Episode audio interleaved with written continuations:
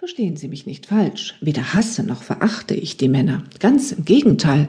Ich liebe sie. Aber ich wollte nie dauerhaft mit ihnen zusammenleben müssen, denn sie haben die Tendenz, in ihren Freundinnen und Frauen einen Mutterersatz zu sehen. Früher oder später erwarten sie von uns, dass wir für sie kochen und putzen. Obwohl ich ersteres durchaus noch gern tue, verabscheue ich das Saubermachen wegen seiner Nutzlosigkeit abgrundtief. Egal wie gründlich man putzt, es wird doch wieder dreckig. Apropos Putzen.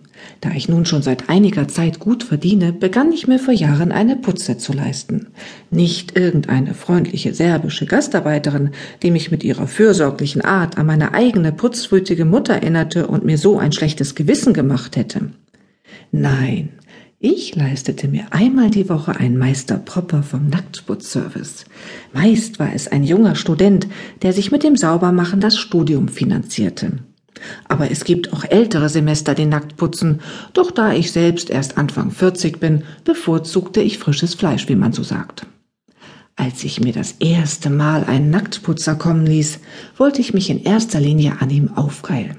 Nicht, dass Sie denken, ich hätte keinen regelmäßigen Sex und wäre notgeil gewesen. Weit gefehlt. Als Frau von Welt hatte ich ein paar sogenannte Spielfreunde, die jederzeit zu jeder Schweinerei und auch zu ganz gepflegten Beischlaf bereit waren. Aber irgendwie hatte ich diese Rendezvous und meinen Vibrator für die ganz einsamen Nächte satt und wollte etwas Neues.